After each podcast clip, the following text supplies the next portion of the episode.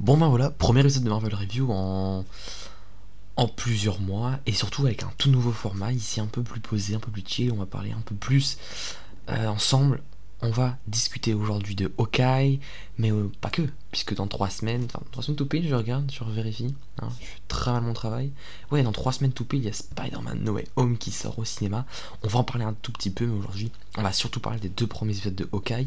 Si vous ne les avez toujours pas vus, ils sont disponibles sur Disney euh, parce que ça va spoiler à fond de balle.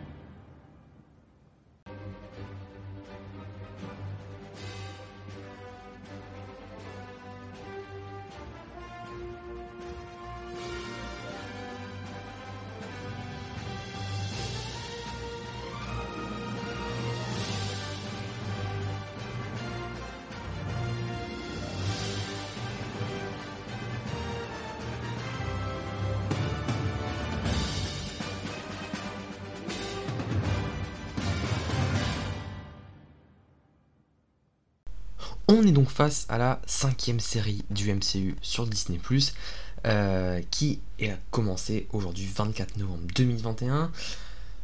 Euh, alors, on va commencer par le commencement. J'ai pas vraiment de, sommaire, de choses sur lesquelles je voudrais aborder. On va voir un peu euh, où ça va amener tout ça. Faut que vous sachiez d'abord que Hawkeye, c'est une série qui se veut être un peu à part. C'est une série qui va pas teaser grand chose. C'est pas comme on a eu pour WandaVision, c'est pas comme on a eu pour Loki pour Watif ou Falcon, etc. C'est vraiment, je pense, une série qu'il faut regarder comme un bonus, quelque chose qu'on va regarder, ça va être un one-shot.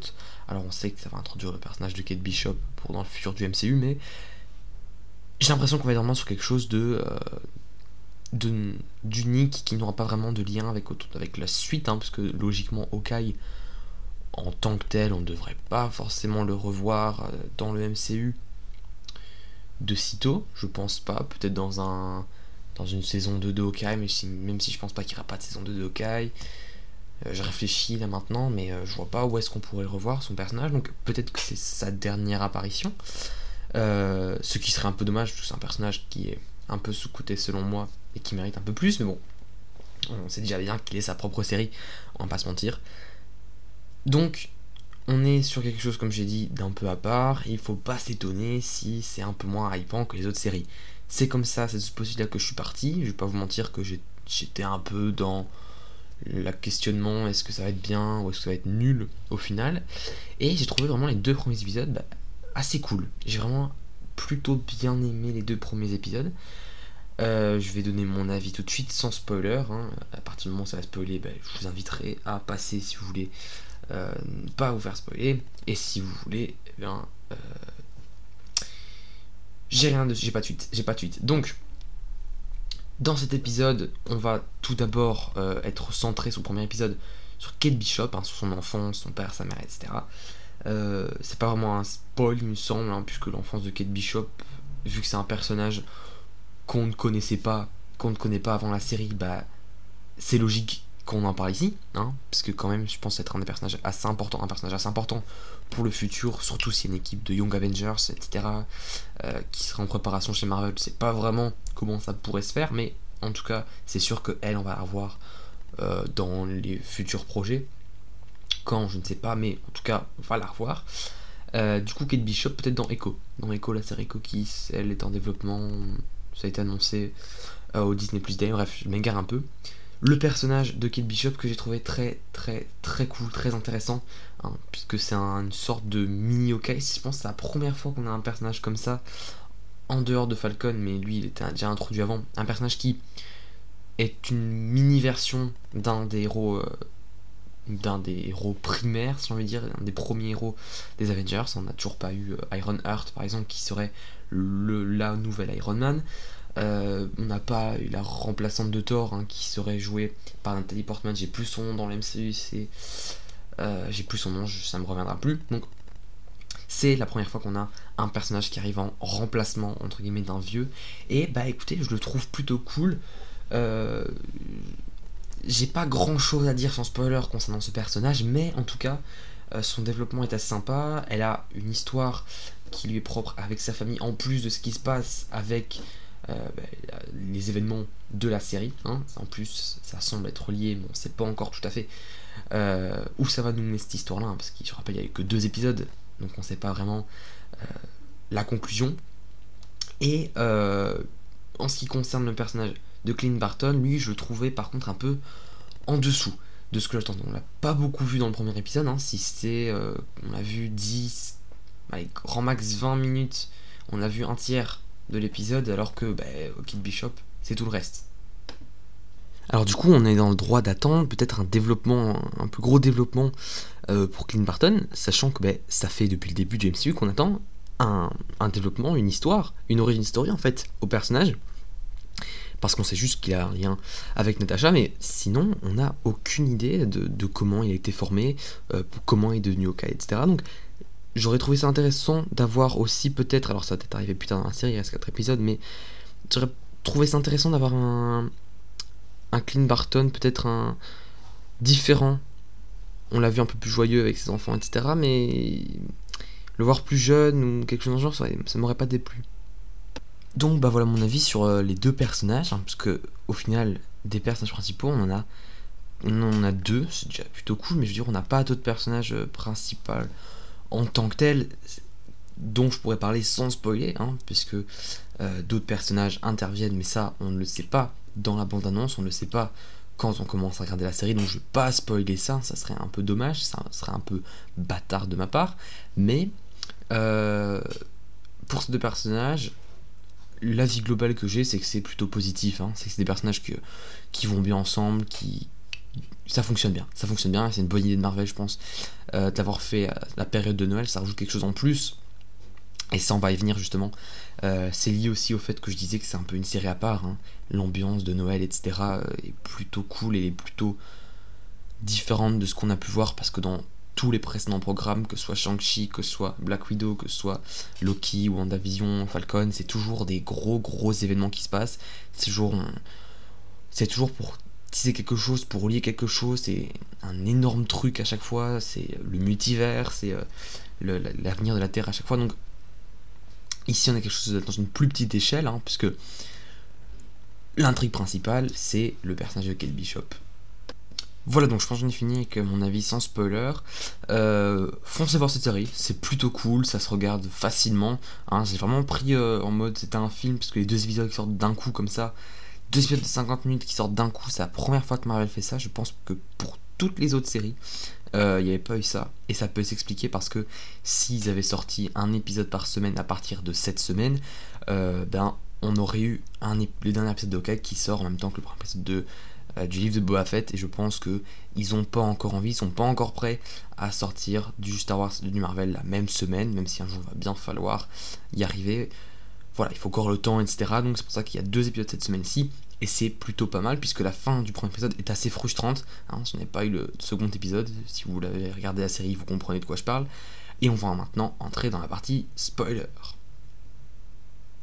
Alors du coup, qu'est-ce qui se passe vraiment avec spoiler dans cette série? Euh, j'ai très mal formulé cette phrase euh, d'introduction pour la partie spoiler. Donc, il faut savoir que quand commence le premier épisode, on a tout de suite un moment qui se passe en 2012, euh, pendant la bataille de New York, où l'on voit le personnage de Kate Bishop en étant enfant avec son père et sa mère, son père qui décède à cause bah, des explosions, leur maison est entièrement détruite à cause de la bataille, et du coup, ben, Kate Bishop est à deux doigts de se faire trucidé par un Shitori, mais qui c'est qui la sauve évidemment C'est le nom de la série, c'est Okai qui va venir euh, dégoûter une flèche en plein milieu du Shitori pour sauver Kate Bishop. Voilà, c'est l'introduction de la série qui, dure allez, 5 minutes grand max. Euh, on découvre la mère de Kate Bishop qui va revenir hein, par la suite. Hein, c'est un des personnages principaux entre guillemets. Euh, et puis donc le père qui meurt qu'on ne reverra plus dans la série. Donc cette scène d'introduction il nous sert vraiment à situer euh, le cadre émotionnel, je pense, du personnage. C'est un peu trop euh, dans l'analyse que je fais là, mais c'est important, je trouve, d'avoir une toute petite origine comme ça à Kate Bishop pour comprendre un peu plus les enjeux, pour comprendre peut-être euh, ce qu'elle ressent vis-à-vis bah, de son beau-père, hein, qui va, je pense, être un personnage assez important, hein, surtout vu la fin de la saison 2, on va en parler juste après. Mais je trouve que c'est vraiment bien placé et j'ai vraiment adoré le fait que ça soit lié à la scène de 2012 qu'on a déjà revu dans Endgame. Euh, et qu'on la revoit maintenant ici, bah, ça rajoute un peu de cachet à la série, ça rajoute un peu de lien au MCU, cette petite touche de, des pistes MCU qu'on reprendrait bien à chaque fois.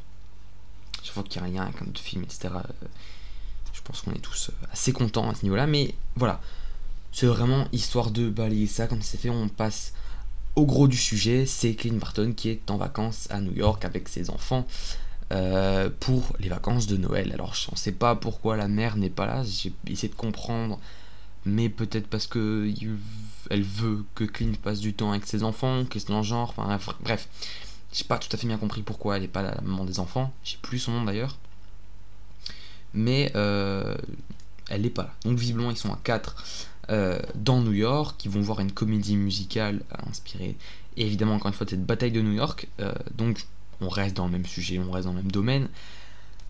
Et euh, ensuite, on a le personnage de Kate qui. Alors, je sais plus comment ça se passe, euh, j'ai déjà oublié. Euh, oui, qui va en quelque sorte aller à un, dîner de charité parce qu'elle est punie et du coup, elle va rencontrer son beau-père pour la première fois à ce moment-là. Elle va pas ensuite apprendre qu'ils vont se fiancer, donc ça rajoute une bonne petite couche d'ambiance pour toute la famille et elle va découvrir par mégarde ou par plutôt par curiosité que euh, son beau-père participe avec son oncle à une euh, enfin l'oncle du beau-père hein, pas l'oncle de Kate Bishop attention ne fais pas dire ce que j'ai pas dit il participe à une vente euh, aux enchères un peu illégale dans le sous-sol dans une cave à vin donc dans la cave à vin du, de l'hôtel où il y a la réception de charité. J'ai plus les termes exacts. Bref.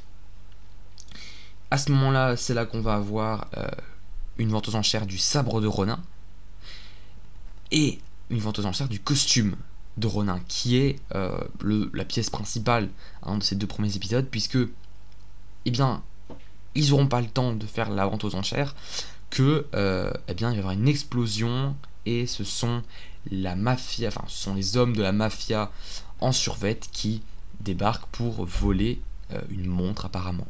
Bref, et du coup, on ne sait pas pourquoi, quelle mouche la pique, etc. Elle enfile le costume de Ronin et elle affronte les hommes euh, en survette, donc la mafia en survette.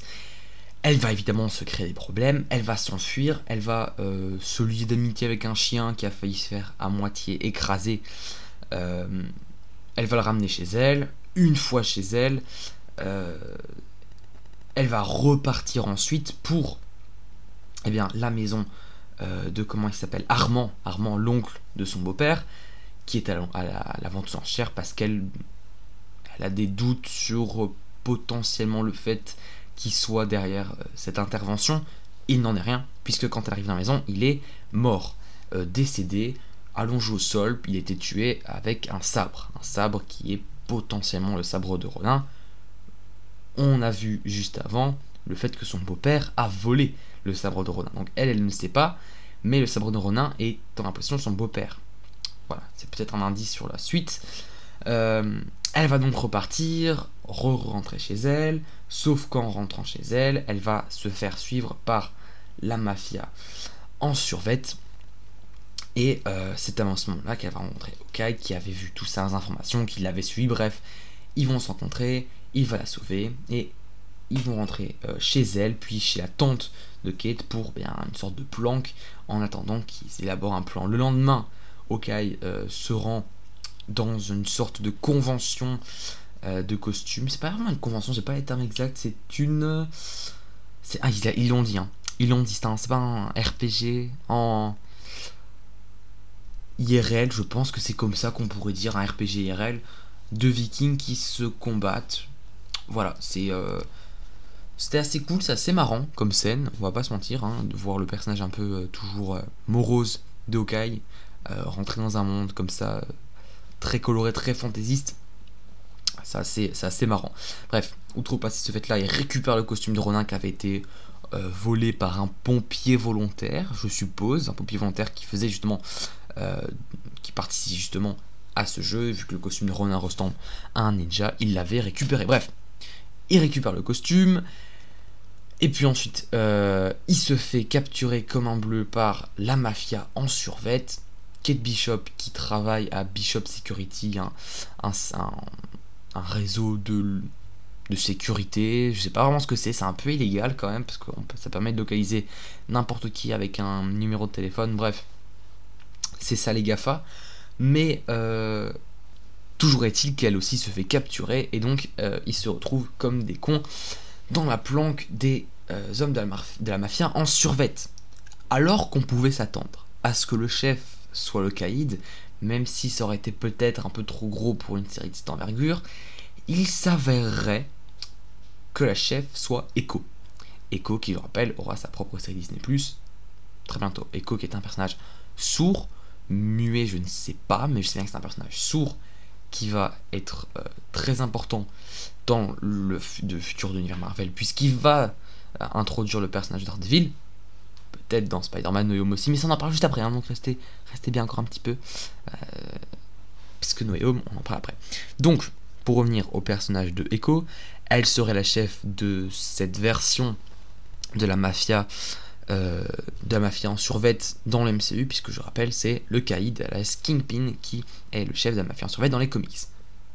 Je sais pas si vous apprenez quelque chose ou pas, mais on aurait peut-être l'introduction du Kaïd. Hein. il reste 4 épisodes, je le rappelle. Je n'ai pas la science infuse, je ne sais pas ce qui va se passer, mais pour l'instant, c'est elle le chef. Donc, euh, est-ce qu'elle est méchante Est-ce qu'elle est gentille On ne sait pas, puisque dans en toute logique, le personnage devrait être un personnage du côté des gentils, entre guillemets. Hein, c'est sa propre série, c'est qu'elle soit doit faire une rédemption, soit que les hommes de la en Soviet sont pas si méchants, puisqu'on voit en fait que bah, ils sont un peu euh, ils sont un peu cons en fait quand on voit l'interrogatoire qu'ils font au Kai, parce qu'Okai il est assez intelligent gars. Euh, il va un peu euh, se foutre de leur gueule avec leur planque un peu dégueulasse. il va aussi surtout bah, se moquer de leur manière, etc. Ce qui va pas trop trop leur plaire, mais on voit que c'est ça leur plaît pas de manière un peu sensible. Hein, ils sont en mode ah c'est pas très gentil, nanana. Ce qui pourrait laisser sous-entendre que ce serait pas eux les méchants, mais là on s'avance peut-être un peu trop hein, au niveau théorie. Euh, pour l'instant c'est un peu trop tôt pour faire des théories je pense. Attendons de voir euh, le troisième épisode qui serait déjà la moitié de la série. c'est quand même assez fou. Ces deux épisodes je trouve, enfin, je pas que ça soit une si bonne idée que ça, même si euh, ça fait plus de contenu. Bref. On a donc ben, Okai et Kate Bishop qui sont toujours dans la planque à la fin de l'épisode rideau générique. Voilà ce qui s'est passé dans ces deux premiers épisodes avec spoiler. Euh, il s'est passé aussi quelque chose de très important avant que Kate Bishop s'en aille. Elle va aller dîner chez son beau-père et euh, qui lui aussi un fan de d'épée, d'escrime, etc. Ils vont tous les deux faire un combat d'escrime, sauf que euh, le beau-père va laisser gagner Kate Bishop, ce qui va l'énerver, elle va le traiter de menteur, etc. Bref, ça s'emballe un petit peu. et ensuite, pour se réconcilier, enfin bref, en signe de de bienfait pour ta gueule, il va lui donner un, une sorte de bonbon, un caramel. Sauf que ce caramel, si vous étiez attentif au début de l'épisode, eh bien on l'avait vu dans la maison du vieux qui s'est fait tuer. Donc potentiellement il aurait pris le caramel dans la maison. Bref, c'est un plateau de caramel avec le nom du gars, donc c'est très peu probable que ça soit lui qui l'ait acheté en grande surface. Il l'a donc pris dans la maison, mais c'est son oncle, donc on se dit peut-être qu'en fait, s'il le connaissait, du coup, il avait des bonbons. Bref, assez compliqué à ce niveau-là, mais c'est vrai que le lien peut être fait euh, parce que il est quand même mort. Donc ça reste un indice assez suffisant, sachant que nous, en plus, elle ne sait pas elle, mais il a le savoir de Ronin. Il aurait donc tué l'oncle. Ça reste une théorie, mais c'est ce qui semble plus logique et c'est ce qui veut nous faire croire la série. Hein. C'est clairement ce que la série veut nous faire croire. On ne sait jamais avec Marvel si ben, il faut suivre ce qu'on veut nous faire croire ou si c'est tout autre chose. On a eu les deux exemples dans le passé. Donc voilà. Euh, si je, tiens, à dire que si jamais vous entendez des bruits autour, euh, j'ai pas encore un micro assez performant pour euh, ne pas capter ces bruits. Donc j'essaie de faire au mieux avec ma petite toile pour pas qu'il y ait trop de bruit environnant. Mais voilà, j'essaie de, de réduire tout ça de façon un peu froid. Donc si vous entendez encore, voilà, vraiment désolé d'avance. Voilà donc pour Okai. Euh, J'ai pas vraiment de théorie à faire hein, puisqu'on a euh, vu que deux épisodes et à mon avis, enfin, selon moi, ça n'annonce pas grand chose pour la suite. Hein. ça s'annonce que euh, bah, la suite des événements. Hein. c'est un film, un, long film, comme j'aime bien dire, comme ils l'ont fait pour Falcon et Winter Soldier, donc pas d'intrigue secondaire, etc. Comme il y avait eu pour Loki, comme il y avait eu pour WandaVision, par exemple. Et on va donc maintenant passer, si vous le voulez bien, à Spider-Man No Way Home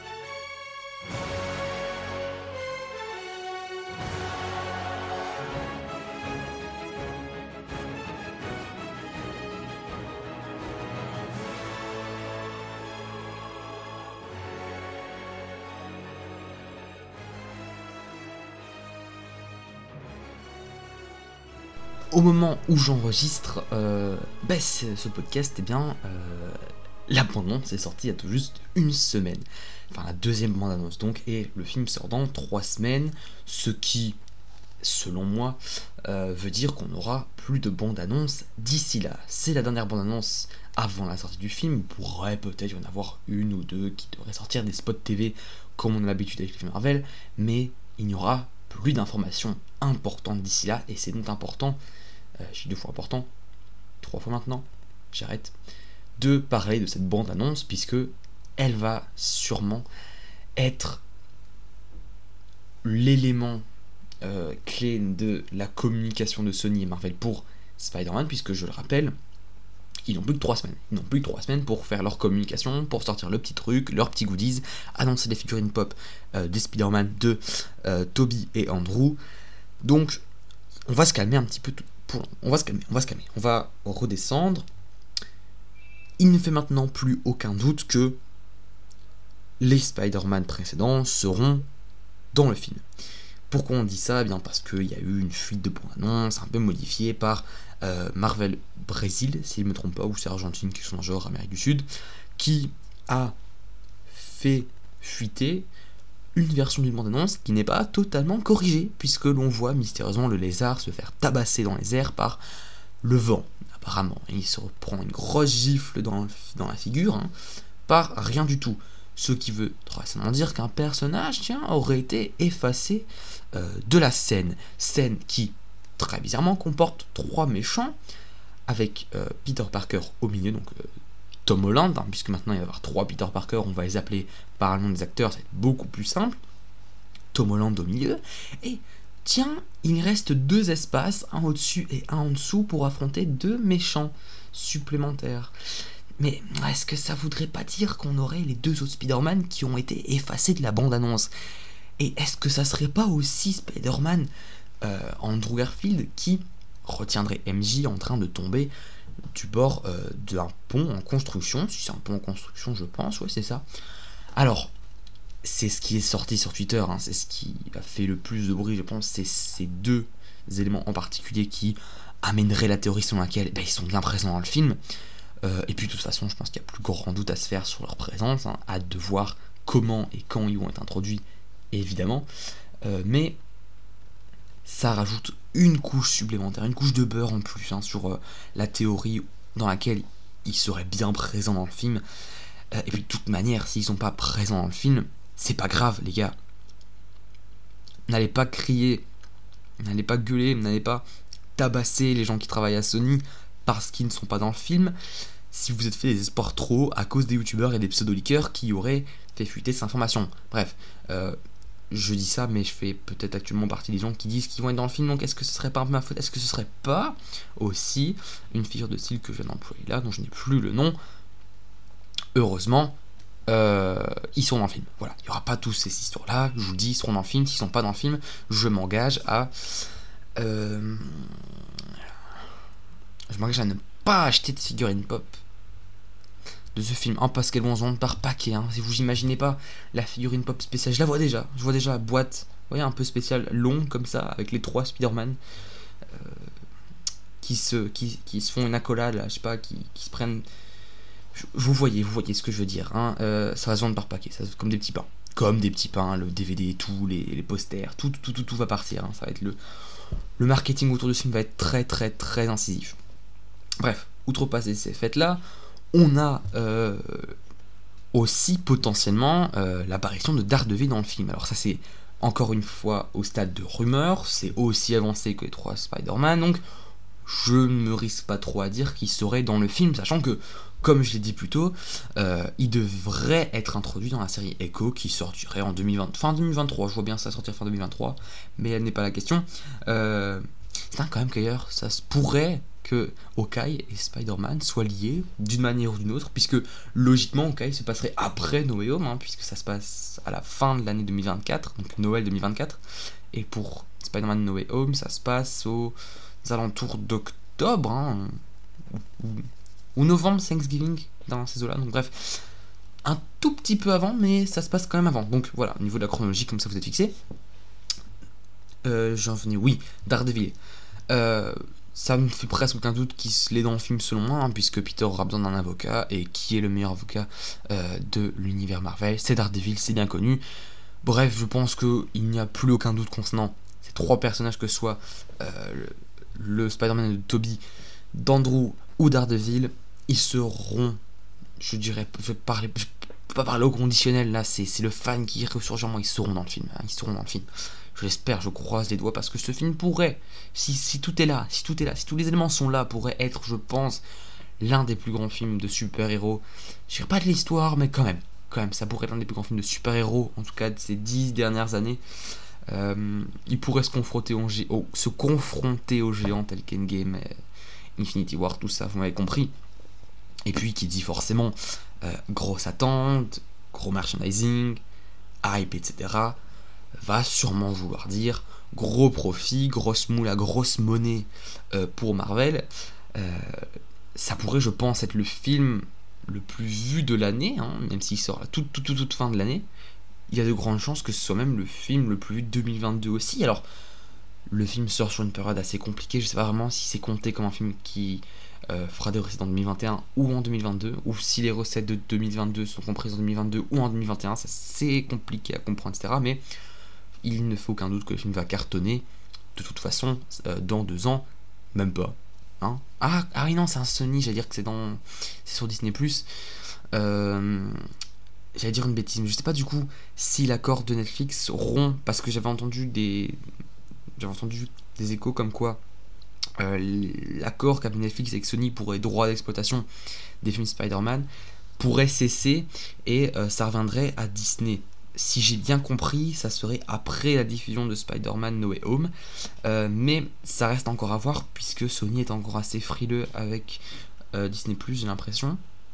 Bien que une série animée Spider-Man ait été annoncée, ça évidemment, je vais en parler hein, vite fait maintenant. la série Spider-Man, ce Freshman Year qui veut très clairement dire l'année euh, des novices, hein, l'année débutant. C'est une expression pour dire la première année aux États-Unis de freshman year. Je voyais beaucoup de gens théoriser qu'est-ce que c'est le freshman, est-ce que c'est un bonhomme? Non, non, c'est une expression pour dire la première année. Voilà, c'est à mon avis euh, bah, Peter Parker qui rentre au lycée ou au collège. Je sais, sais pas par contre si c'est la première année du collège ou du lycée et c'est nous rencontrer bah, quand il s'est fait mordre par l'araignée parce qu'on a toujours pas vu ça dans la MCU.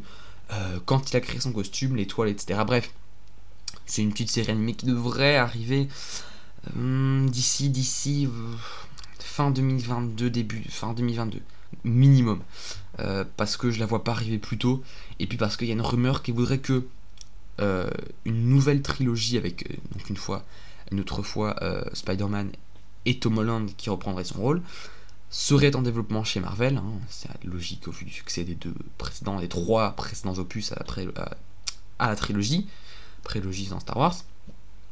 Et entre chaque opus de cette trilogie, on aurait une saison ou une série animée Spider-Man. Je pensais une saison, hein, si je me rappelle bien de la rumeur. Ce serait une saison de cette euh, série animée. Et donc, en attendant, on aurait euh, la première saison qui se centrerait sur euh, les origines du personnage dans le MCU. Est-ce qu'on aurait des histoires un peu plus poussées avec.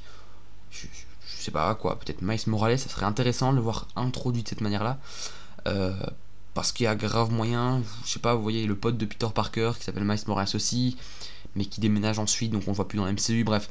Je sais pas qu'est-ce que ça peut donner, qu'est-ce que ça peut donner comme enjeu, hein, fausse manière, mais j'ai hâte de voir aussi peut-être.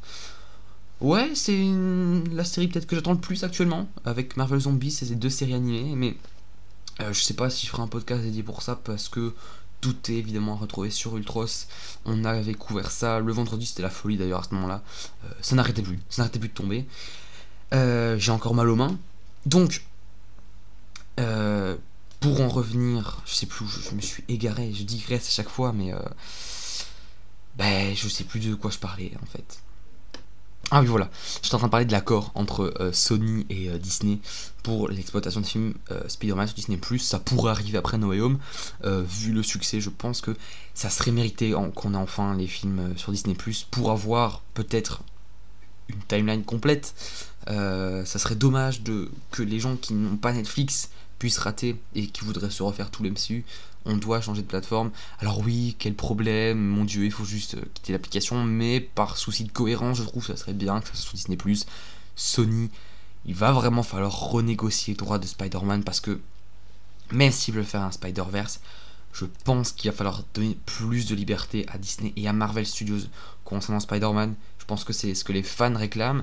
Euh, le, fait que Sony fasse un Spider-Verse comme ça, euh, avec New Generation, avec euh, Venom, Morbius qui arrive en janvier ou en février, je sais plus, bref. c'est une très bonne idée parce que c'est des personnages qui n'auraient de toute façon jamais été exploités dans la MCU de base. Hein, ils n'ont pas leur place selon moi peut-être mis à part Venom, mais bon. Vous voyez ce que je veux dire, hein, c'est un personnage qui serait resté sur le, sur le banc de touche et euh, bah, c'est une bonne chose que Sony fasse ça. Après, faut voir dans la forme parce que euh, Venom 2, c'était pas ça, c'était pas tout à fait ça. Hein. On n'en parlera pas évidemment. Donc, donner plus de liberté à Disney, ça pourrait être le, le, projet pour l'instant avec Fresh Manière, avec No Way Home, euh, avec bah, les futures saisons de cette série animée et la nouvelle trilogie de Spider-Man en développement. Je, voilà, je pense que c'est tout ce que j'avais à dire. Hein. Je pense que No Way Home va vraiment mettre un point de rupture dans, très clairement, un gros point de rupture avec l'univers de Sony, hein, parce que je pense pas que Spider-Man, enfin Peter Parker devrait apparaître maintenant dans euh, l'univers de Sony, l'univers Spider-Man de Sony. Hein. J'ai plus le nom complet, mais c'est très très très très chiant, si je me souviens bien. Euh, il devrait maintenant être 100% lié au Marvel Studios. On avait encore des doutes. Là, c'est juste Sony qui a les droits, c'est Sony qui se fait de la pépette, mais c'est Marvel qui fait tout. En gros, c'est ça, c'est l'accord. Hein. Euh, et Sony, c'est pour ça qu'ils vont pas le résilier sitôt, parce que c'est un peu leur poule aux d'or, c'est eux qui engrangent la moitié des bénéfices. Hein. Je pense que ça fonctionne comme ça, la moitié ou 40%. C'est quand même pas mal, du coup, quand tu vois les recettes qu'ils ont fait de précédents opus, Sony, ils se mettent bien. Sony se met très très très bien. Du coup, voilà ce que j'avais à dire concernant ben, Hawkeye, Spider-Man, etc. Euh, je pense avoir fait le tour. Hein. je revérifie sur ma liste, mais j'ai parlé de tout. Hein. spoiler, sans spoiler. Euh, ben, la future trilogie, rumeurs, etc. Bref. Je sais pas quand je ferai un autre podcast. C'est plutôt cool. Hein. une petite demi-heure comme ça. À discuter euh, sur ce qui se passe, sur l'actualité peut-être pas toutes les semaines, mais toutes les deux semaines pour faire un point sur Okai, comme on a fait aujourd'hui, sur les rumeurs, etc. Je trouve ça assez cool. Voilà. Euh, un tout grand merci hein, si vous avez écouté jusqu'au bout, c'est très gentil de votre part, c'est très sympa. Euh, c'est pas parfait encore pour l'instant hein, au niveau du format, je vais essayer d'adapter ça, d'un peu modifier au niveau des configurations. Donc, si vous avez des retours à faire, n'hésitez pas à les faire, hein, ça ne pourra qu'améliorer le podcast. Et moi, je vous dis à très bientôt, portez-vous bien. Salut. Who was gearing up to form some sort of crew. One's a former Russian spy, a god of thunder, one fought in World War II.